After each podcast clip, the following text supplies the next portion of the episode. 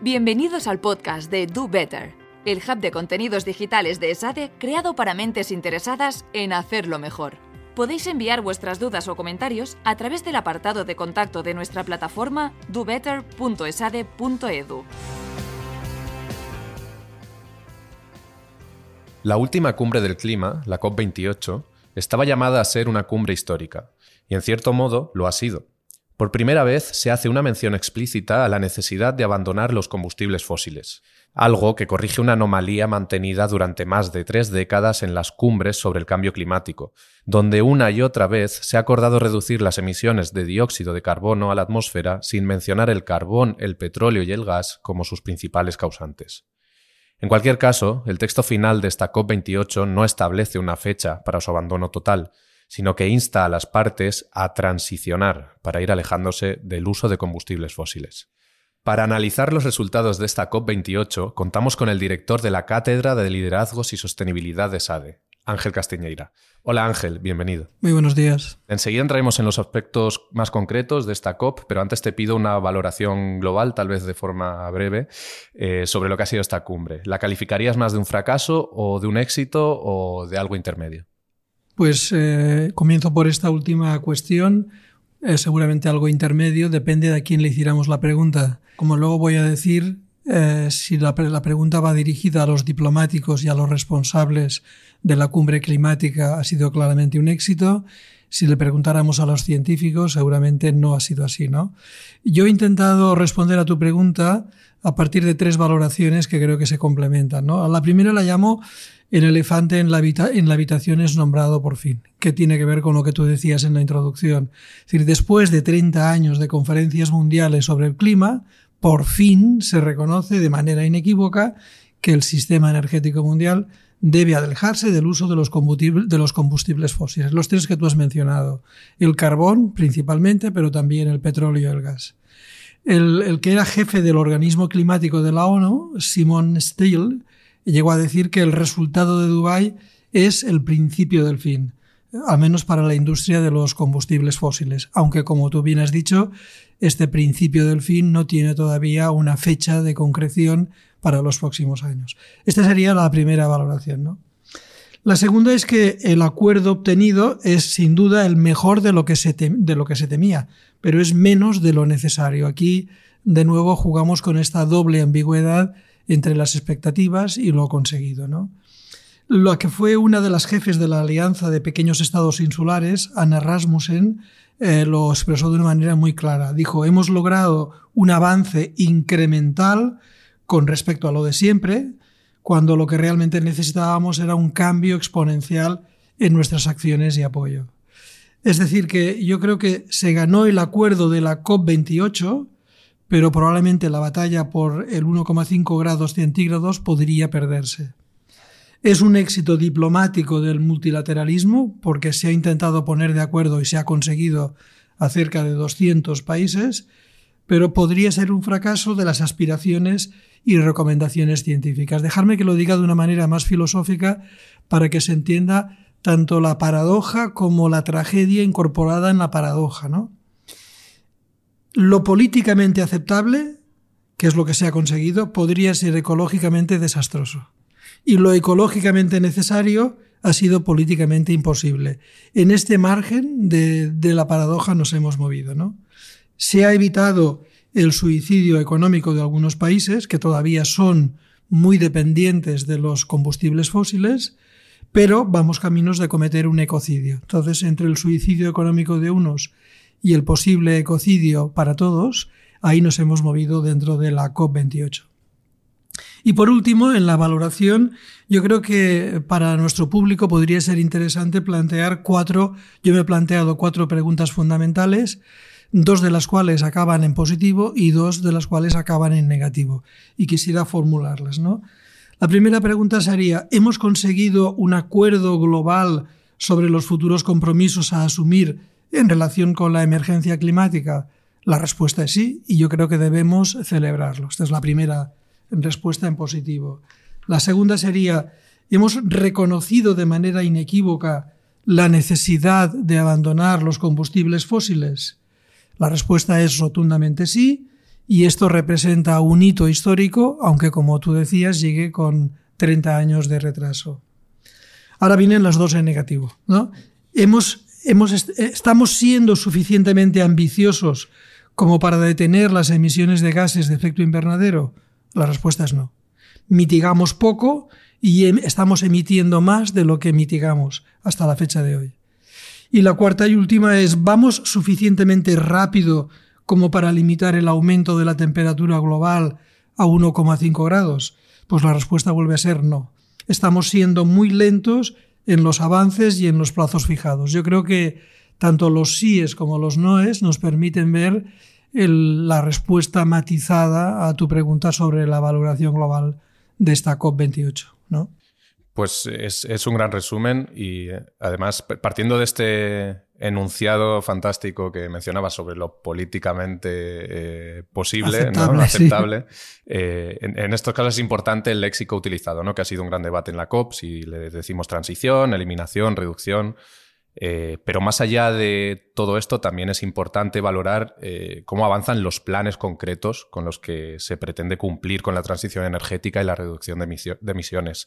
Em, ¿Qué hemos conseguido en esta COP a este respecto? Sí, después entramos en, en analizar o evaluar el texto, pero como tú dices, yo creo que el principal compromiso de descarbonización asumido destinado a acelerar el progreso hacia los objetivos de, los acuerdos de París sobre el cambio climático es que 118 países se han comprometido a triplicar la capacidad de energía renovable a nivel mundial y a duplicar la tasa anual promedio de mejoras de eficiencia energética mm, eh, de aquí hasta el año 2030.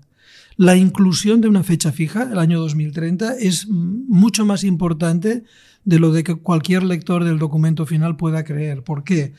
Porque esto impulsará, por un lado, las industrias solar y eólica y convierte a este acuerdo en el, desde el punto de vista de la concreción y del compromiso en el más importante de, toda la cumbre. ¿no?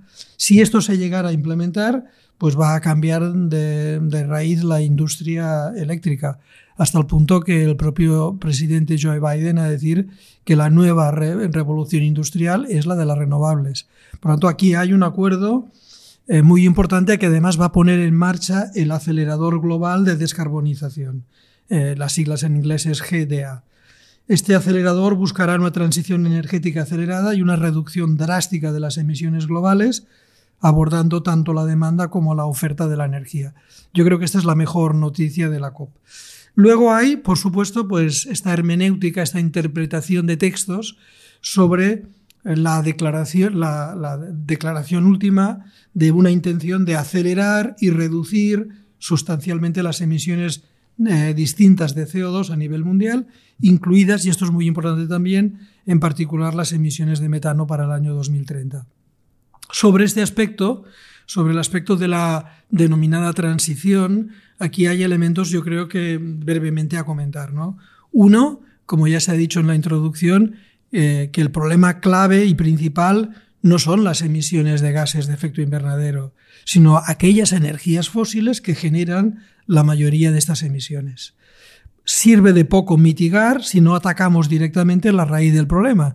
No es mitigar más, sino es reducir eh, justamente las emisiones. Y aquí es donde las palabras son importantes. Eh, hacer la transición significa reducir la demanda, pero sin establecer una fecha límite. porque ahora mismo la demanda de combustibles fósiles sigue aumentando.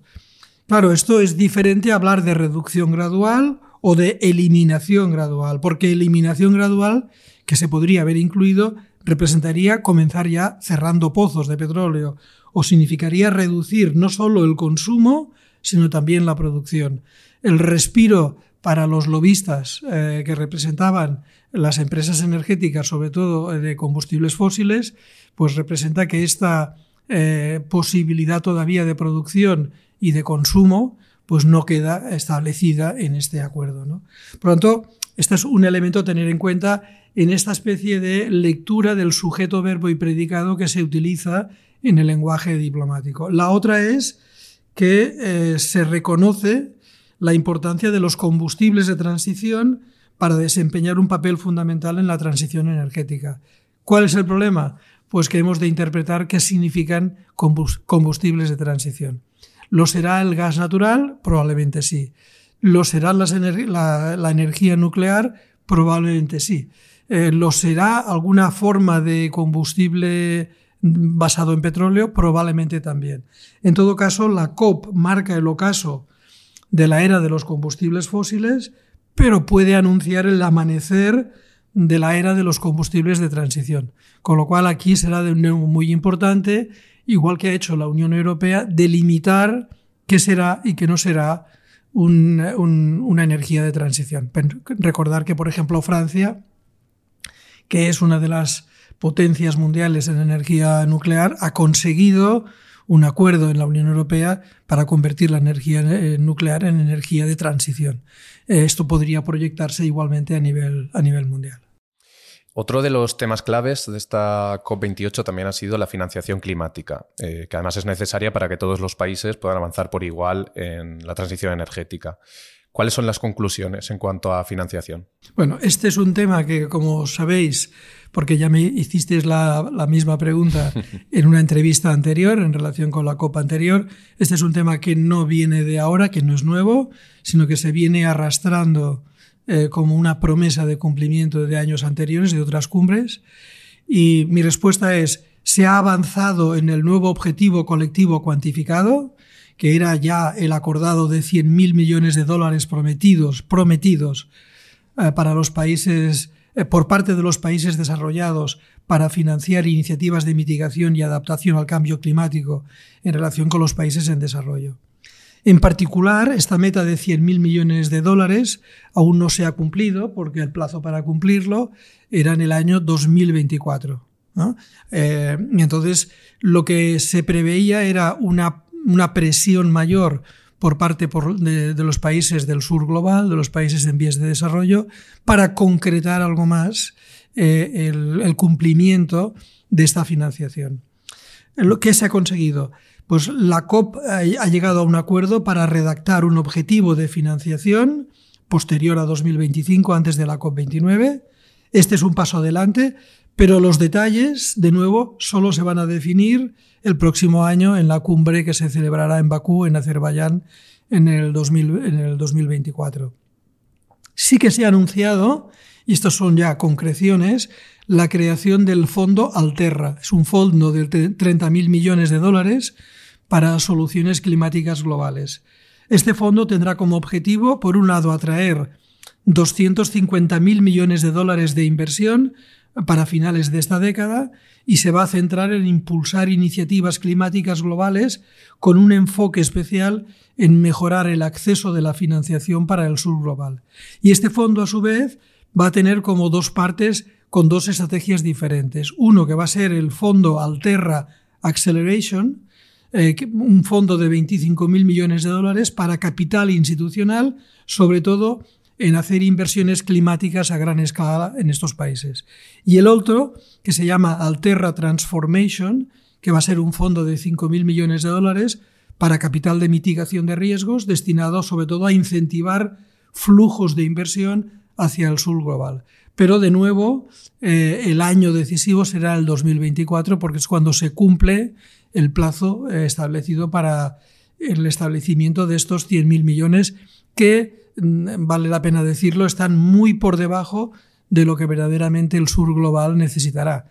Es decir, que aquí va a haber una diferencia entre el dinero aportado, si finalmente se da en el 2024, con el conjunto de países necesitados de este tipo de apoyos. Hmm. Eh, ahondando más en los aspectos concretos de, estos eh, fondos de compensación, el, año pasado en esta entrevista que ya, que ya hicimos y que tú mismo mencionabas, eh, el titular fue que la pregunta moral de la COP era si los países ricos habían de compensar los países pobres por los daños causados por sus emisiones de carbono. ¿no? la respuesta acordada en aquella COP27 fue de algún modo que, sí, que se habían de compensar las pérdidas y daños.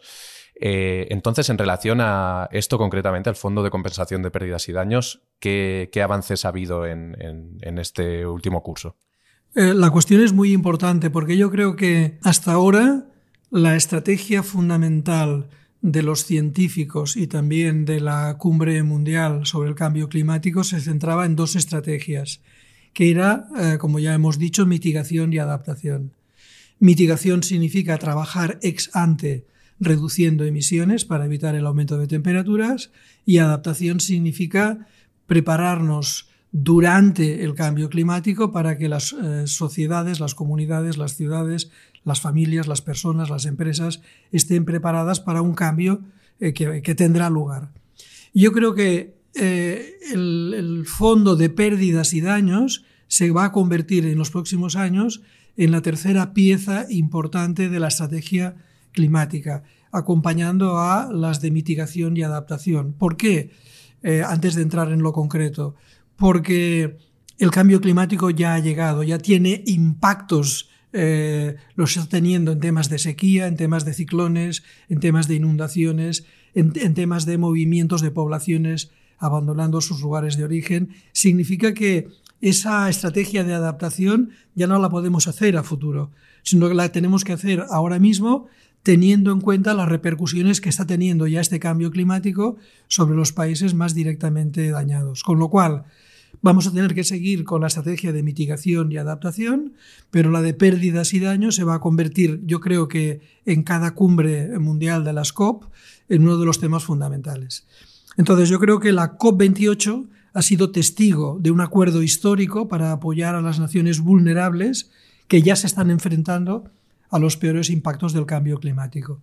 El texto final acordado mantiene los llamamientos para que se duplique la financiación a la adaptación de estos países y a los planes fundamentales de evaluación y seguimiento de las necesidades que van a tener. ¿En qué se concretan estas necesidades? Aquí de nuevo hay que leer muy bien el texto y lo que, lo que significa. El texto habla de la promoción de una movilidad humana equitativa, segura y digna. ¿Qué está diciendo el texto? Pues que como consecuencia de, estos, de estas pérdidas y daños vamos a tener un grado de migración climática elevadísima. Se hablan de millones de personas.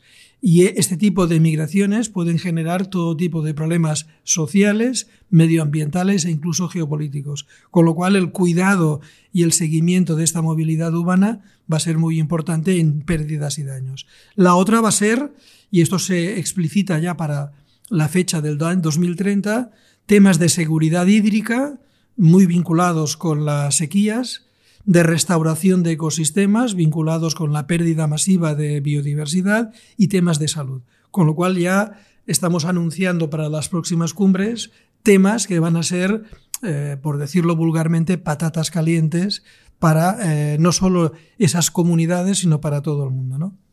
Y por último, yo creo que eso también es una muy buena noticia, se ha establecido una junta directiva geográficamente diversa en su representación, con un, fondo que será administrado inicialmente por el Banco Mundial. ¿no? De tal manera que ya los países ricos, eh, al finalizar la COP, se han comprometido en Dubái para apoyar un fondo que actualmente ya suma unos 700 millones de dólares. Es una cantidad muy pequeña en comparación con las pérdidas y daños actuales que se estiman entre 215.000 y 387 mil millones de dólares al año para esta década, de lo que queda de década de aquí al año 2030. Yo creo que de este tema eh, seguiremos hablando y se convertirá en tema eh, estrella por su urgencia y emergencia en las próximas cumbres, en la COP29 y en las siguientes, con lo cual eh, mi mensaje sería hay que seguirle la pista con detenimiento a este tema. Hmm. Un último aspecto importante de esta COP, eh, el número de lobistas, que además hemos visto cómo ha ido creciendo exponencialmente durante las últimas cumbres. Por hacernos una idea, eh, en la COP última de Egipto acudieron 630 representantes del petróleo y del gas. Y en esta COP de Dubái, en Emiratos Árabes, han acudido más de 2.400. Por otro lado, también las dos últimas COP se han celebrado en Egipto y Emiratos Árabes y la del año que viene será en Azerbaiyán, todos estos estados son muy dependientes en sus exportaciones de, petróleo. Eh, en este caso concreto, este año ha sido muy llamativo que el propio presidente de la COP era el presidente del CEO de la Compañía Nacional de Petróleo y Gas de Emiratos Árabes.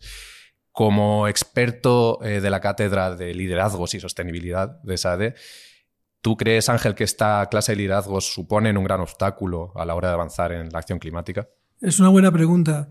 Uno podría creer que este tipo de encuentros que han reunido, se esperaban 70.000 personas en Dubái, eh, se calcula que han llegado más de 90.000 personas, como tú decías, hasta 2.450 lobistas del sector energético, más de 4.000 periodistas. Uno podría creer que este es un foro parecido a, como diría bíblicamente, Babel, una especie de eh, lugar donde mm, muy diverso, con estrategias y lenguajes muy diferentes, donde es muy difícil ponerse de acuerdo. ¿no? Yo sinceramente creo todo lo contrario. Es decir, por un lado, y por eso creo que es, que es esperanzador una parte de los resultados. Eh, es un éxito en un momento en que veníamos del presidente Donald Trump y del deterioro profundo de, las, de los acuerdos multilaterales mundiales en todos los ámbitos. ¿no? Eh, llegar a una cumbre en la que Mm, con luz y taquígrafos, esto que digo es importante, eh, los lobistas puedan ejercer ante, todos, ante todo el mundo eh, su presión, eh, verbalizar sus exigencias, como hacen otros colectivos, por supuesto. Yo creo que es importante, ¿por qué? Porque el éxito del multilateralismo conseguido es no solo llegar a un acuerdo entre cerca de los 200 países representados, sino que en todo lo que son foros de discusión colaterales a la negociación entre países, llegar a establecer una especie de lenguaje común y de visión compartida común sobre los retos que tenemos por delante. Entonces yo creo que, en primer lugar, eh, por supuesto, los lobistas vienen a, hablar de su libro y a defender sus intereses, pero una, una buena parte de estos lobistas también tienen una visión mucho más sofisticada sobre la problemática energética. Le pongo un ejemplo que yo creo que lo hemos visto a raíz del problema de Ucrania, de la invasión de Ucrania por Rusia. Alemania puede ser uno de los países máximos defensores de la sostenibilidad y del abandono de las energías fósiles, pero cuando se ha encontrado con sus gaseoductos cortados desde Rusia como consecuencia del conflicto de la guerra eh, y no ha tenido suficientes tecnologías basadas en energías renovables, ha tenido que volver a las energías de, la quema de, carbón. ¿Qué estoy diciendo? Que buena parte de estos lobistas también disponen de un conocimiento técnico sobre las energías hoy disponibles que pueden ayudar también a los responsables políticos a entender mejor cómo acometer eh, lo, que hemos llamado una transición verde, justa y sobre todo rápida. Con lo cual, eh, sí que es verdad que esto obliga a un ejercicio del liderazgo mucho más complejo, porque no es ni un liderazgo carismático, ni heroico, ni visionario único, sino que es un liderazgo compartido y distribuido, sabiendo que no existe tu eh, cielo o el tuyo, sino que existe el cielo, eh, con un grado de contaminación que nos va a afectar por igual a todos. Con lo cual, por parte de los ciudadanos, ver durante dos semanas largas reuniones hasta altas horas de la noche, como ocurre muchas veces en la Unión Europea, puede parecer algo eh, farragoso, lento, eh, burocrático, pero es la única manera de poder ejercer hoy un liderazgo que represente verdaderamente las voces corales que no solo incorporan a los lobistas o a los periodistas o a los científicos, sino también a las comunidades étnicas, a los grupos afectados porque, eh, por ejemplo, Tuvalu, que es una isla donde el crecimiento, el, aumento del mar eh, prácticamente amenaza dentro de 10, 15 años con tener que abandonar toda la población, toda la nación tuvalesa, por decirlo así, la, eh, la isla. Por lo tanto, ahí es donde podemos, de alguna manera, confrontar nuestras visiones y llegar a tener una mínima visión compartida, que es lo que yo creo que afortunadamente se ha conseguido. Decir, por cierto, que en este éxito ha tenido un papel muy relevante la representante de la Unión Europea, que en este caso ha sido, porque le tocaba por la presidencia, eh, Teresa Rivera, la ministra de Transición Energética, que ha jugado un papel muy, muy relevante. Hmm. Muy bien, pues con estas palabras tan clarificadoras, Ángel, eh, terminamos y volveremos a hablar tras la COP29 el año que viene. Muchas gracias a vosotros. Y hasta aquí este episodio del podcast de Do Better. Muchas gracias por escucharnos. Si todavía queréis saber más, podéis encontrar las notas del episodio de hoy y muchos más contenidos en dobetter.esade.edu. ¡Hasta la próxima! Do better.